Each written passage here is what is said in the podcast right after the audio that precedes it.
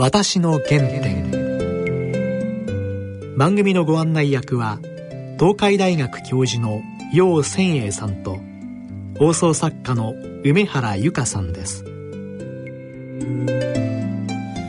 全国の皆さんご機嫌いかがでしょうか？楊千栄です。梅原由香です。今回はですね、はい、安全保障のスペシャリストで、はい、拓殖大学の総長、はい、また元防衛大臣の森本聡先生をゲストにお迎えでお送りいたします、民間人として初めて防衛大臣に就任された方ですよね。そうですね。私は今までですね、はい、朝まで生テレビなど、あと以前私が担当している朝日ニュースターという番組で、はい、何度森本先生とお話したことがありまして、はい、非常に本当に話がですね、分かりやすくて、かつね、あの客観的で、あの。理論整然な感じします、私自身は今まで お会いしたもう防衛大臣の方の中で本当にね日本の防衛問題また米中関係日中関係について、最もですね鋭いご見解を持ってらっしゃるなといろいろなお話をお伺いしたいですね、えーえ。ー、それでは私の原点進めてまいります。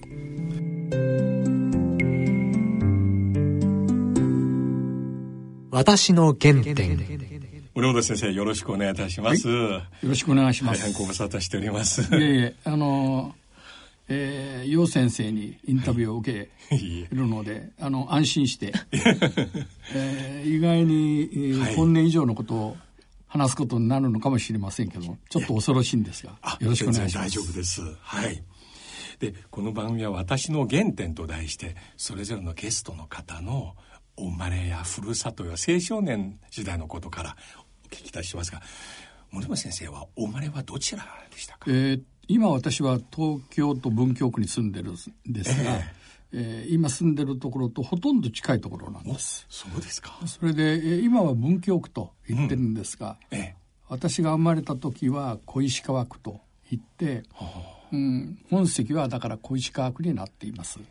でその後戦後になって、はい。えー、大学等がたくさんできるようになったので、うん、区を文京区という名前に。したんです、ね、なるほど。そして文教。はいそうなんです。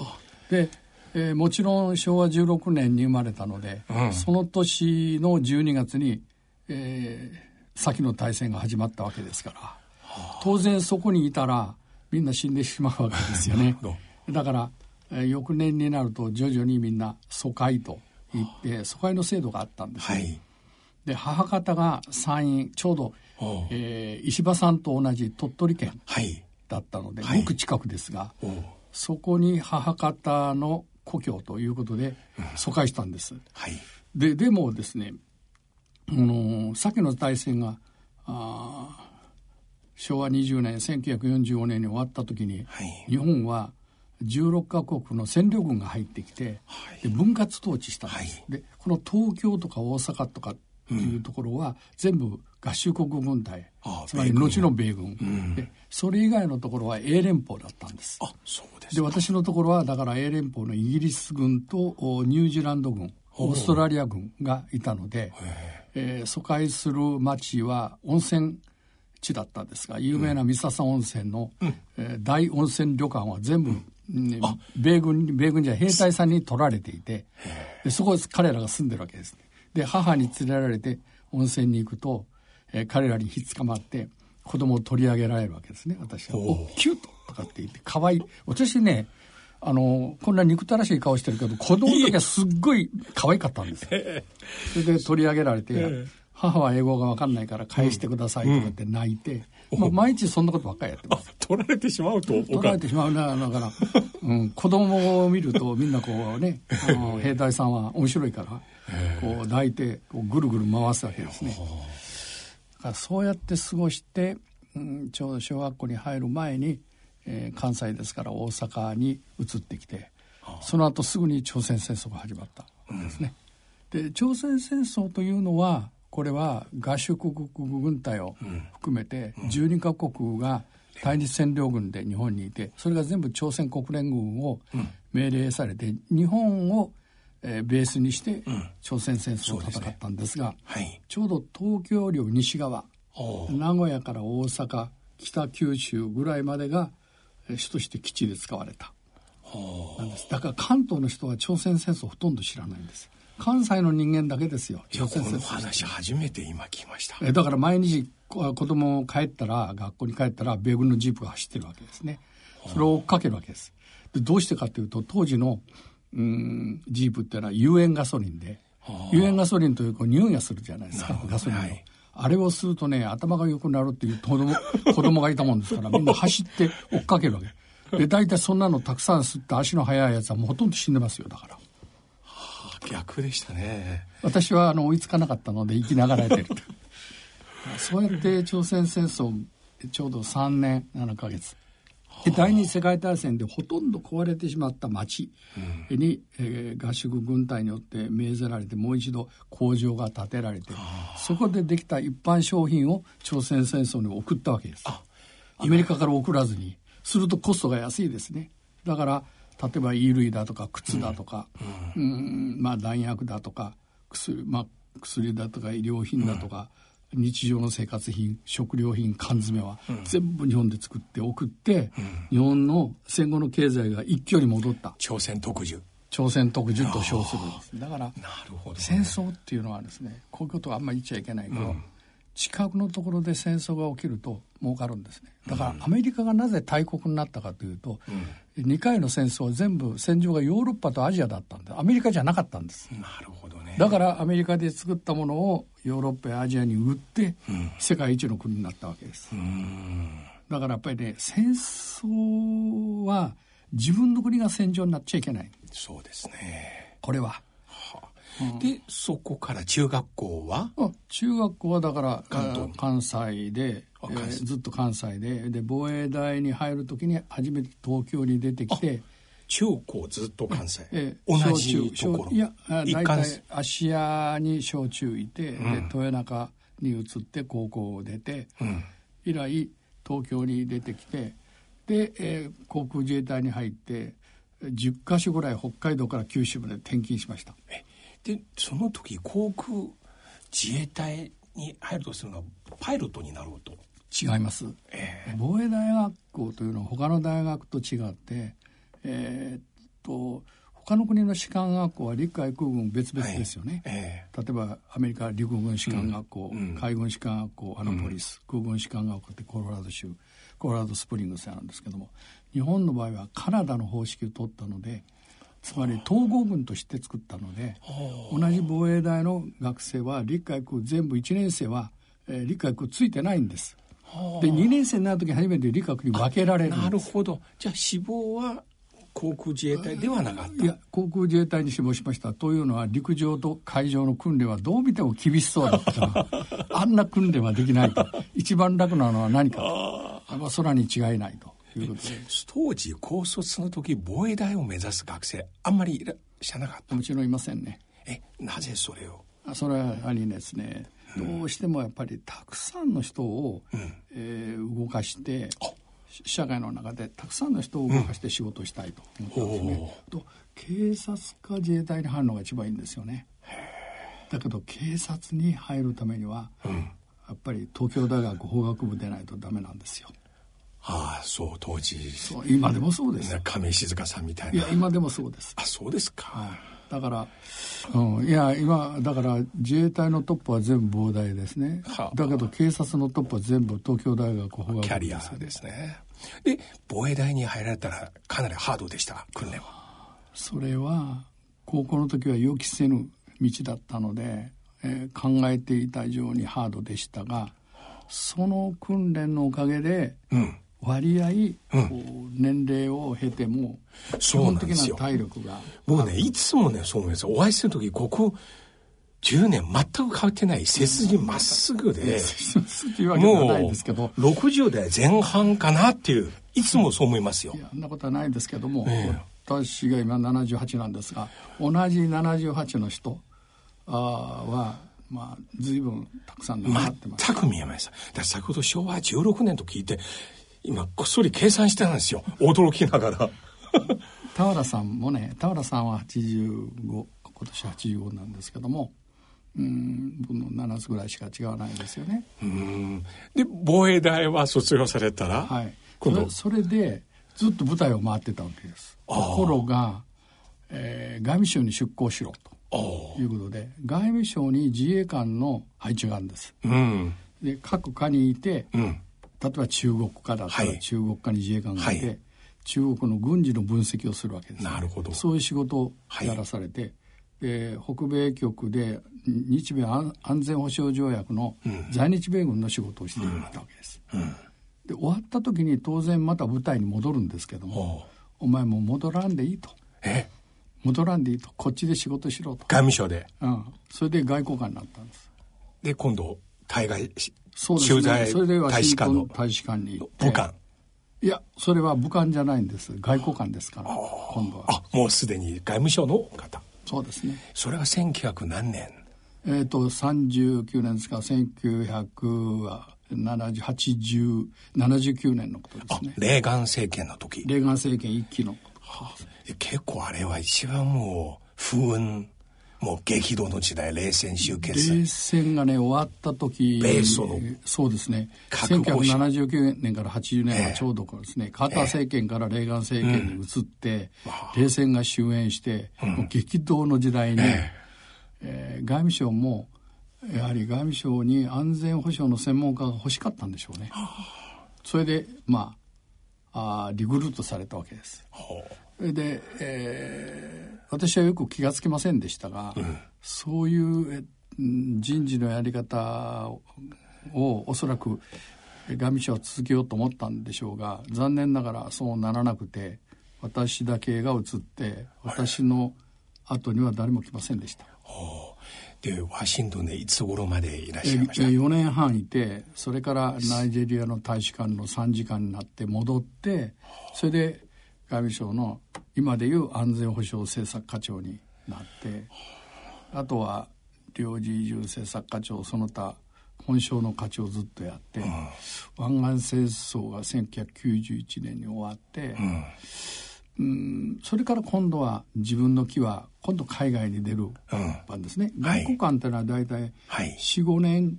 えー、本省で,、はい、で45年海外で、はい、それを2つやるわけですね、はい、配置を。はい、で途上国と先進国と2つの組み合わせがあって、また時にも、だから自分の人生の半分は海外半分は本省なんですけども、どう考えてもね、はい。えー、海外に行くと安全保障の仕事ができそうにないので、うん、安全保障の仕事をするために、えー、残念ながら湾岸戦争が終わった次の年に辞めたんですね。うん、で野村総研に行ってそれでリサーチャーになってそれから大学教授になって渡辺さんと一緒に、えー、国際学部ができた時に拓殖大学に入って以来19年になります。今拓殖大学のアジア研究中国研究大変注目されてますね。えー、随分ね、えー、中国の専門家もおられますし中国研究も非常に盛んですし、はい、留学生は圧倒多いんです。大体900人ぐらいいる海外の留学生のうち600人以上が中国人ではないかと。そうですか。いや素晴らしいですね。ナンバーワンの人数ですね。非常に優秀な人が入ってきます。なるほど。でこのようにも今またテレビやまたメディアで現在の日本の防衛政策やまた米中関係日中関係日米関係などについていろいろ語ってらっしゃいますがあのちょうどねこの頃今この米中の貿易戦争かなり激化してもう中国の例のファーウェイのね問題。これは私ねこの番組は今日今収録で日曜日放送ですけれども個人的に今ね関心持ってるのは中国の次なる手は何なんだと。習近平さんね、先日、厚生省のレアースの企業視察に行ったんですよ。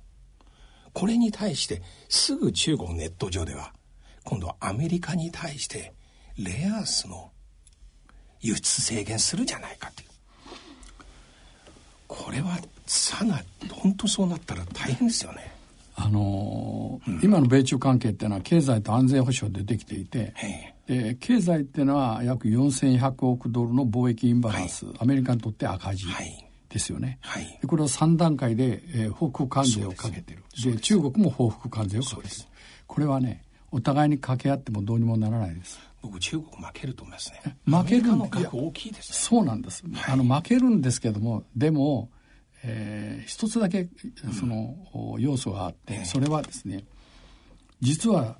中国の安い商品をアメリカに輸出して、はい、で一般のアメリカ人はそういう商品でも中国のものは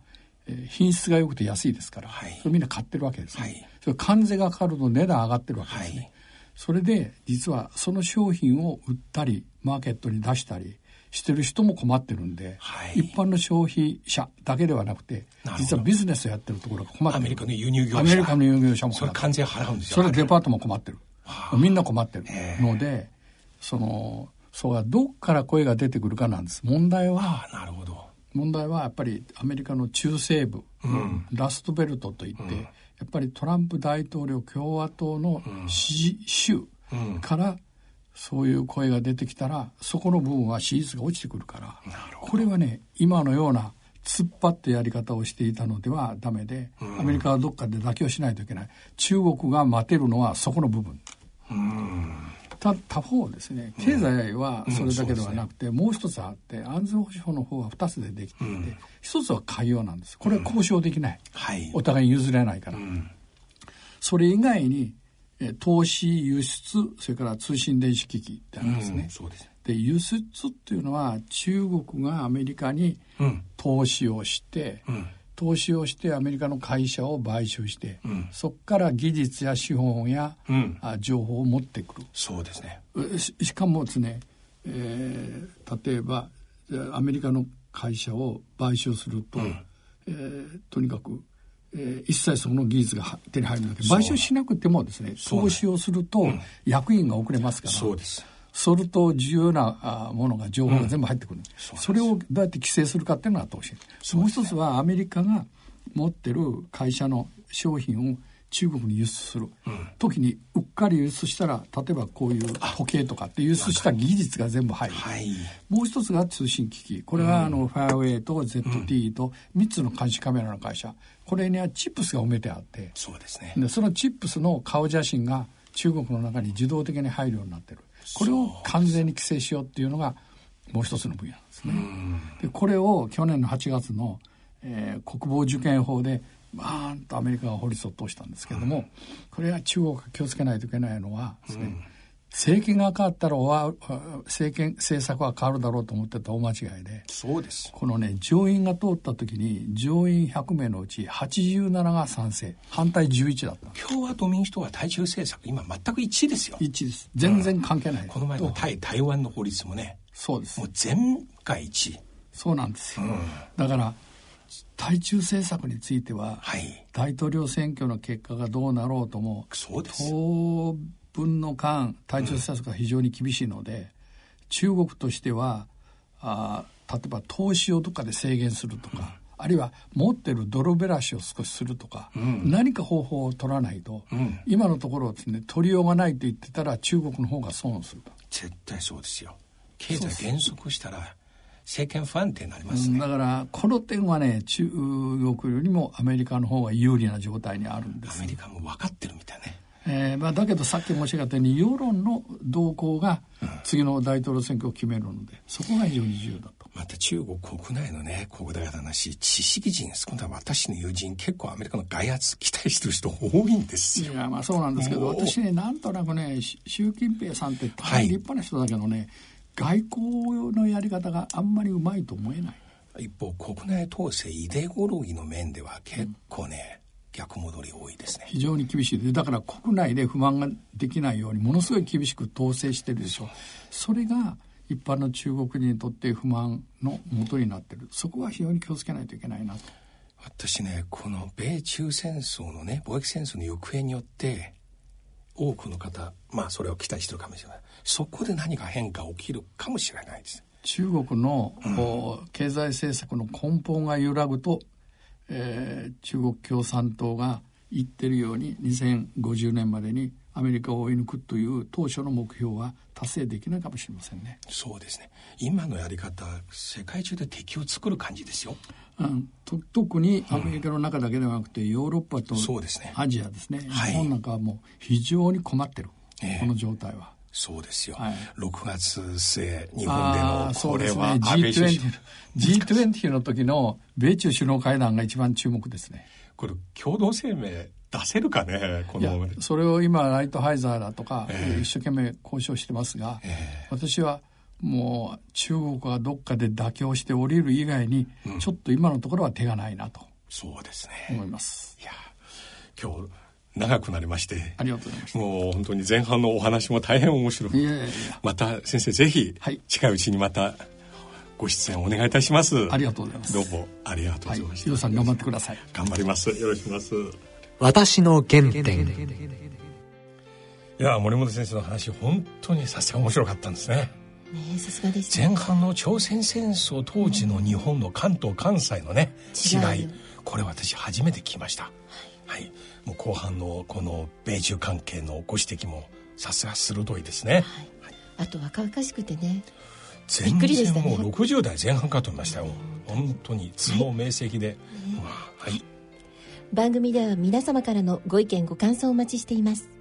またこの番組はポッドキャストでいつでもお聞きいただくことができます。詳しくは番組のホームページにアクセスしてください。それではそろそろお時間です。お相手は陽千円と梅原由香でした